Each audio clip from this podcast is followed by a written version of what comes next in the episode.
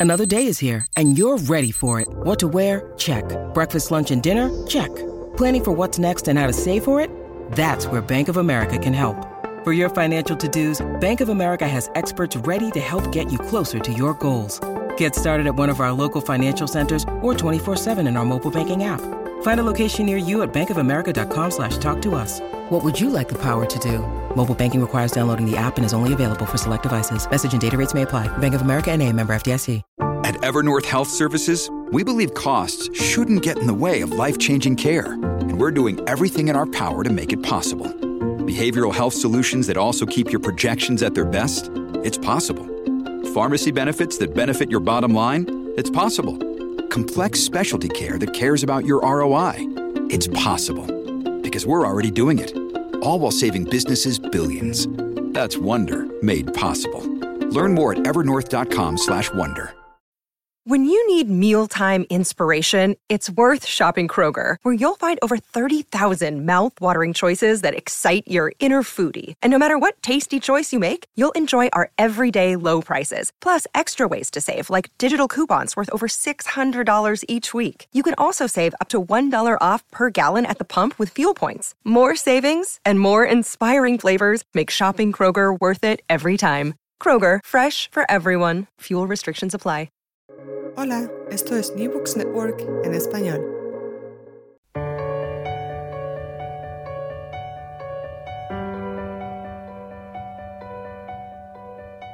Todo comenzó ayer. Un podcast de la Asociación Española de Historia Económica.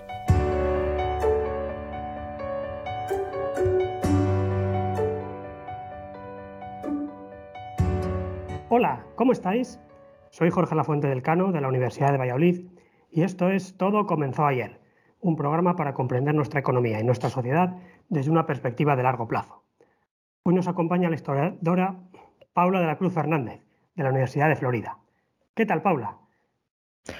Hola, ¿cómo estáis? Encantada de estar aquí con vosotros. Paula de la Cruz es especialista en historia de género e historia empresarial del sur de Europa, América Latina y el Caribe. Entre sus trabajos cabe destacar Marketing the Hearth, Ornamental Embroidery and the Building of the Multinational Singer Sewing Machine Company, ganador del premio Mira Wilkins en Historia Empresarial Internacional, así como Multinationals and Gender, Singer Sewing Machine and Marketing in Mexico, publicado en 2015. Hoy nos visita para hablar de su último libro, Gender Capitalism, Sewing Machines and Multinational Business in Spain and Mexico, publicado por Rulich. Paula, Vamos a hablar en primer lugar del sector de la costura y su relación con la idea de domesticidad y el trabajo de la mujer en casa. ¿Cómo se puede valorar este aspecto con la perspectiva del tiempo? Gracias, Jorge. Eh, bueno, en primer lugar, eh, de nuevo, muchas gracias por haberme invitado a, participar en este podcast. Eh, en el libro hablo de de coser, ¿no? Del, más bien, más que de la costura, del coser, de las prácticas de coser, porque son, son muchas, ¿no? Y entre ellas está la costura, que generalmente está relacionada con la producción de ropa. Em, se llama corte y confección y demás. Eh, o sea, un taller, por ejemplo, un taller de costura hoy en día, pues eh, suele ser un espacio donde se aprenden a hacer sábanas, ropa y puede ser costura máquina, puede ser costura a mano, ¿no? Con una aguja, ¿verdad? Eh, pero también en el libro eh, hablo del bordado, que está pues un poco más encaminado a la decoración, pero eh, que también se utiliza para aprender los cosidos o los nudos que son fundamentales después en la costura, para hilvanar, por ejemplo, y demás. O sea que están las, las dos, las prácticas son como parte de un todo, ¿no? Y em, respecto a tu pregunta, todas estas prácticas empiezan a considerarse parte de esta domesticidad. Em, que no de trabajar, ¿vale? Que no de la idea del trabajo, ya en el siglo XVI y yo, bueno, en el libro em, menciono la obra de Fray Luis de León, La Perfecta Casada, como un, como un inicio clave para, esa conexión, ¿no? Y eh, quizás también sea uno de los cimientos literarios eh, de esta idea de, qué es ser mujer, qué es la mujer, cómo es la mujer ideal, qué es lo que tiene que hacer, qué se espera de la mujer en la sociedad. Eh, y se menciona, esta obra es de 1583, se menciona que la mujer no debe estar sin hacer nada. ¿no? Eh, obviamente mm, esta obra está dedicada o está escrita para, la mujer de la nobleza, para, eh, para una marquesa, ¿no? Y debe, eh, y en vez de estar, mm, pues, no sé, mirando por la ventana, no sé, eh, pues puede, debe estar haciendo algo, debe dedicarse y el bordado es una manera muy, quizás, decente de, estar mm, utilizando tus manos a la vez que estás pensando en, que estás eh, en, quizás en otras, en otras cosas que necesitas hacer en la casa y demás. Em, es de esta forma, ¿no? Por la que se empieza a conectar el coser con la domesticidad. Y en el siglo XIX, eh, pues esta conexión toma un nuevo auge y es eh, en pues en gran parte debido a la industrialización, que lleva a que se promueva eh, por parte de las clases medias y altas este el reforzamiento de la idea de que la esfera privada es el espacio al que pertenecen las mujeres y, eh, es, eh, es, a la familia, a la, como madre, como esposa, donde de verdad las mujeres pueden crear su identidad y, construir su identidad. Ahí es donde tiene el papel cívico y social donde pueden desarrollarse.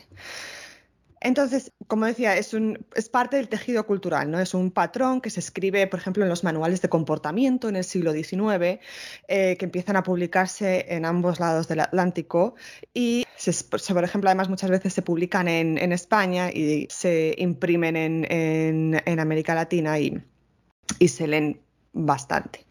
Eh, y, estos aconsejan que las mujeres han de seguir ciertas normas eh, y ciertos, ciertos patrones de comportamiento y entre ellas se, encuentra esta idea, como digo, renovada, porque no es nueva, eh, del, del, coser, de que la costura, el estar eh, bordando unas flores en el mantel de la casa o estar creando em, el ajuar de, tu hija o, tu propio ajuar, ¿no?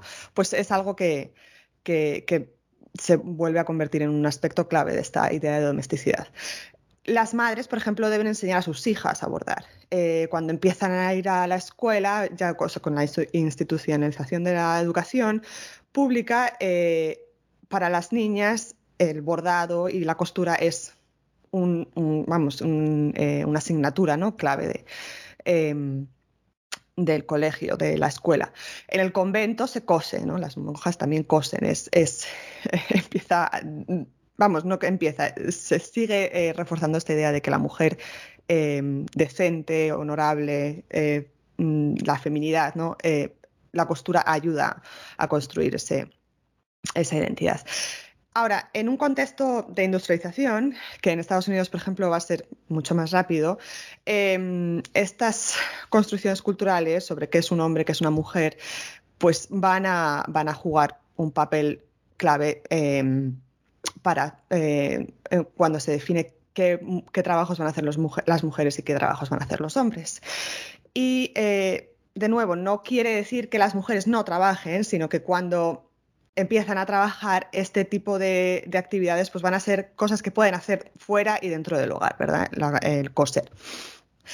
Em, y bueno, y es que además a partir de esta, y esta idea, ¿no? Como que, se, que sigue en el siglo XX, se, redefine, pero de, alguna otra manera este es el hilo conductor de la costura y la domesticidad también en el siglo XIX, en el siglo XX. En tu libro estudias el caso de la empresa Singer Sewing Machine Company, que se define como la multinacional más grande del siglo XIX. ¿Podría resumirnos su importancia y su trayectoria en la economía estadounidense?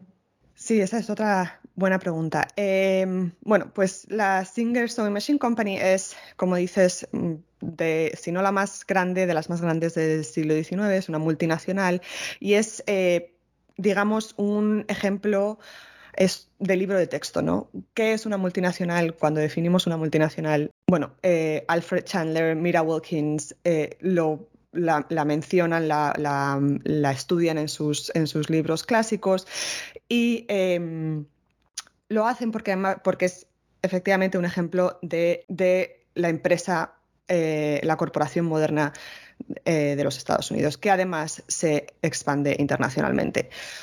¿Cuándo ocurre? A mediados eh, del siglo XIX, eh, Isaac Singer eh, registra su marca, registra la patente de, su máquina de coser y otros muchos lo hacen también, ¿verdad? A su vez, eh, empieza mm, a, introducir nuevos métodos de producción y el, crecimiento de la, empresa sigue este, este proceso em, de, integración vertical que siguen otras empresas también durante, esta época. Para, eh, en menos de dos décadas, em, la Singer Sewing Machine Company tiene ya distintas unidades em, de gestión dentro de una misma de una misma corporación, que eh, sería este ejemplo de la integración vertical. Tiene eh, la manufactura, tiene empresa, tiene fábricas en, en Elizabethport, que está en el eh, noreste de Estados Unidos, en New Jersey, y otra que ya es internacional, ¿no? Operaciones que son, que son propiedad de Singer Estados Unidos, pero eh, en, Glasgow, en, Escocia. Em, a partir de estas dos es desde donde se distribuyen las máquinas de coser, tanto a Europa como a, otras regiones, a América Latina y a, y y a Asia. Em, también, eh, como decía, empiezan a tener ya antes, del, antes del paso al siglo XX, empiezan, em, ya tienen una unidad también de marketing, tienen una unidad también de, eh, distribución, tienen el sistema de ventas por el cual eh, crea, que, crean ya en eso, en los, en los 70 y 80 del siglo, del siglo XIX, por el que todas las personas, todos los vendedores que trabajan para, que venden máquinas de coser Singer solo, Singer, em, pues eh, pertenecen a la empresa, ¿no? Eh, son representantes de la empresa y no de, un em, almacén, digamos. Vamos a hablar ahora de esta expansión que comentabas, porque Singer fue una empresa que conectó lo global y lo local. ¿Cuándo comenzó y cómo desarrolló su crecimiento en España? ¿Hay diferencias significativas con el caso de México? Pues em, España es un caso que sorprendió incluso a los, a los ejecutivos de Singer. Tanto en México como en España, las máquinas de coser llegan en primer lugar eh, no a través de estos vendedores representantes de Singer, sino a través de, de, otros comerciales, ¿verdad? Que eh, no solo venden Singer, sino que también venden otras, eh, otras marcas. Por ejemplo, en Europa va a ser eh, importante la manufactura de, máquinas de coser eh, alemanas, ¿no? Pero, em, bueno, pues Singer ya en los 70 en España tiene, por ejemplo, una tienda en em, en Sevilla, en 1873. Ya es, la, es el primer eh, anuncio que he encontrado de la compañía en, España. Para en este momento, sin, embargo, todavía es, es, un periodo en el que Singer está probando, ¿no? A ver cuál es el éxito o, el fracaso ¿no? de las máquinas de coser en estos, en estos países, porque se tiende a pensar que, eh, claro, es, un, es, una, es una herramienta cara que no, que quizás no tenga simplemente no puedan comprarla ¿no? en, países donde eh, haya menos eh, nivel económico. Cuando Singer empieza a entrar a España, em, como decía, incluso los ejecutivos se sorprenden por la cantidad de ventas que están haciendo. Y em, es una de las razones por las que empiezan, por las que España se se incluye en este proceso de integración de la parte comercial eh, ya en 1890. 1890 además la compañía tiene un cambio de presidente, Frederick Bourne, que, em, que se va a ocupar, es este momento de expansión internacional y se va a ocupar efectivamente de eso, ¿no? de integrar todas estas diferentes no son franquicias, pero todas estas diferentes conexiones en diferentes países y integrarlas dentro de Singer. Son parte de Singer, todos los comerciantes son eh, representantes de la compañía. En México es, curioso porque eh, mm, eh, al principio las máquinas de coser van a ser, van a ser mucho más importantes en el norte porque son las agencias del norte, del sur de Estados Unidos, las que, las que comercian eh, la máquina de coser. Claro, 1848 mm, es un momento, en realidad era, era, Estados Unidos solo un par de décadas antes, con lo cual era, perdón, México. Entonces hay esta esta división de la frontera no es clara, ¿verdad? Entonces, em, hasta ese momento, las máquinas de coser Singer en el norte de México son pues casi una extensión de Estados Unidos, de las agencias de Estados Unidos, pero en el centro, o sea, en la zona del centro de México y eh, un poco hacia el sur, es una agencia... Eh, que es una agencia comercial, ¿no? un, almacén, que em, Casa Poker, que le, con, lo que, con los que negocian la, distribución de las máquinas de coser. Lo negocian de una manera en la que Boker solo, o sea, se, compromete a solo distribuir Singer, pero al cabo de pues eso, un par de, décadas, ¿no? en 1893 ya em, se quiere de alguna manera centralizar y estandarizar la forma de ventas y entonces se, eh, se termina ese, mm, ese, acuerdo con, con, con, Casa Poker y empiezan ya eh, México a ser parte completa de la, de la compañía. O sea, tiene su sede comercial. Singer eh, está en la Ciudad de México y desde ahí distribuyen a todo el país. Your brain needs support, and new Ollie Brainy Chews are a delightful way to take care of your cognitive health. Made with scientifically backed ingredients like Thai ginger, L-theanine, and caffeine, Brainy Chews support healthy brain function and help you find your focus, stay chill, or get energized. Be kind to your mind and get these nootropic chews at ollie.com. That's O L L Y.com. These statements have not been evaluated by the Food and Drug Administration. This product is not intended to diagnose, treat, cure, or prevent any disease.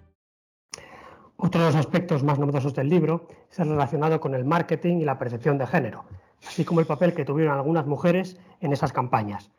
¿Podrías mencionar alguna de esas estrategias y el impacto que tuvieron? Uno de mis objetivos con el libro era eh, efectivamente estudiar un poco más esta eh, parte del marketing, ¿no? Porque dentro, como hablábamos antes, eh, la Singer había sido la Singer ha sido un ejemplo de texto, de libro de texto de, multinacional, pero se había centrado mucho en, la manufactura, ¿no? en, esta idea de em, llevar operaciones de, producción a otros países. Pero la idea del marketing no se había estudiado eh, como debiera y para mí pues tendría eh, esta, esta, conexión con el consumidor, eh, pues es una de las cuestiones que, que quería resaltar, ¿no? Eh, que no se había estudiado hasta ese momento con gran detalle. Eh, y es que esa unidad de marketing va a ser muy importante dentro de la empresa en Estados Unidos, pero también fuera. en Estados Unidos, desde, mm, los, eh, desde 1860, me atrevería a decir, pero definitivamente desde los 70, se crea una unidad dentro de la empresa, dentro de la multinacional, que va a, que va a contratar a Mm, eh, mujeres y que se van a ocupar de, crear, por ejemplo, em, exposiciones en las tiendas, ferias industriales que se crean en, que se celebran en esos en, eso, en esas décadas, ¿no? por ejemplo, la, em, la Exposición Internacional de Filadelfia en, el, en 1876 y luego la que será más importante aún, la de 1892-93 en, en Chicago. Em, estos puntos, estos espacios que terminan siendo claves para conectar con el consumidor, básicamente las van a, eh, las van a gestionar las eh, mujeres, ¿no? Obviamente también había hombres en, los departamentos de, marketing de, Nueva York de Singer, y, pero mm, el conocimiento sobre el bordado, sobre lo que hay que bordar, sobre los productos que se pueden regalar, sobre los productos que se deben poner en las camas, en los sofás, en, las casas y demás, eh, pues lo tienen las mujeres y entonces van a, van a em, tener ese papel clave dentro de, la, organización de, este, de estos eventos. En el siglo XX, lo que van de los eventos o de los espacios en los que van a tener mucha, mucha importancia las mujeres son eh, las escuelas. ¿no? El eh, Singer va a proporcionar espacios de, diríamos, de training hoy, ¿no? De, bueno, quieres usar la máquina de coser, eh, podemos, lo primero, enseñarte así, eh, tipo, mm, para venderte la máquina, pero aparte vamos a crear estos cursos, ¿no? Cursos de costura, los van a llamar. Y, em, y estos, efectivamente, son todos dirigidos por mujeres, las, las, profesoras em, son mujeres y, ellas son las que hacen el, el programa, crean las clases y demás. Y y bueno, eh, estas escuelas van a ser incluso más importantes ya después de 1920, cuando eh, todo este movimiento hacia la, hacia la creación de, educación vocacional ¿no? para las mujeres, pues tiene, eh, tiene su auge y entonces las academias de Singer pues también van a, van a entrar dentro de ese, de ese proceso. Para concluir y enlazando con la actualidad, ¿cuál es el estado de la historia empresarial de género? ¿Cuáles son, a tu juicio, sus próximos retos? Bueno, pues esta es una pregunta muy importante y, porque el estudio y el esfuerzo por contar la historia de las mujeres en la empresa ya tiene una tradición, muy larga, ¿no? Tiene de décadas. Desde los 90 han sido varias las, sobre todo investigadoras, mujeres, eh, sobre todo en Estados Unidos y en, el Reino Unido, pero, está extendiéndose mucho. Eh, son las que han incluido el papel y la participación de las mujeres en el mundo empresarial, en, los libros y en los escritos de historia empresarial. Eh, algunos nombres fundamentales son pues Angel uh, Fallen, Wendy Gamber, Susan Lewis. Ellas, eh, bueno, son nombres, como digo, claves que han escrito sobre mujeres que tenían negocio, que gestionaban sus negocios desde sus casas o, o en las tiendas, en espacios que no son los eh, quizás más eh, conocidos como las oficinas corporativas y demás. Mi propio director de tesis, eh, uno de mis directores, Kenneth Lipartito, pues también estudió las mujeres telefonistas en, la industria de la telefonía. Mary Jagger es un hito también importante en esta labor de reivindicar el lugar, el lugar de las mujeres en la historia de las empresas y vamos, igual eh, la profesora Paloma Fernández Pérez con su, con, su estudio sobre, sobre eh, la, participación de las mujeres en, la industria del, eh, en los servicios, ¿no? Pero para mí hubo dos em, libros clave y con esto lo que quiero decir es que nos tenemos que ir un poquito de la historia de empresas e irnos a la historia de género, quizás a la historia cultural, para crearnos ese marco, ¿no? ese marco de investigación en el que poder hacer historia de género e historia de empresa. En primer lugar, fueron, eh, han sido libros em, de historia de género. Voy a mencionar uno que es importante, que es em, Hidden Histories of Gender and the State in Latin America, que es, eh, y Susan Besses, eh, y el libro de Susan Besse, eh, Restructuring Patriarchy. Y es que es la idea de, em, y por eso tu pregunta sobre la costura en el largo plazo era tan importante, de esta idea de que el patriarcado se renueva, cambia de color, cambia de estructura, cambia de, de, de marco, ¿verdad?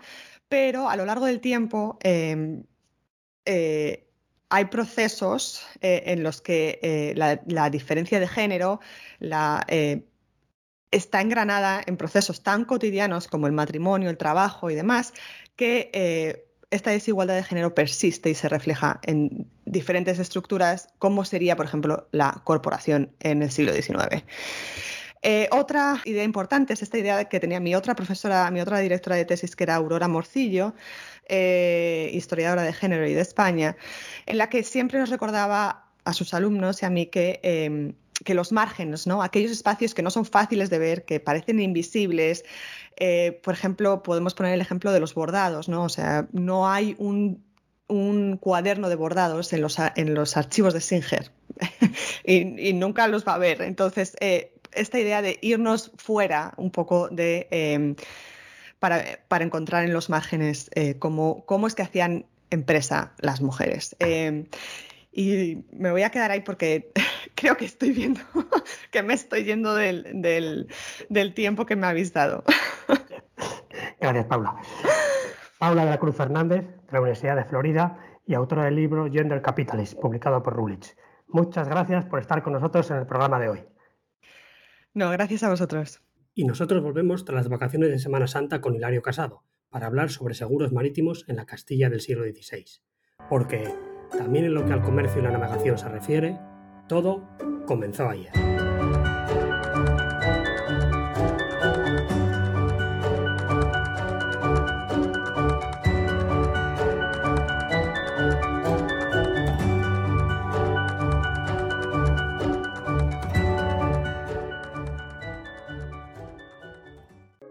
Gracias por escuchar New Books Network en español.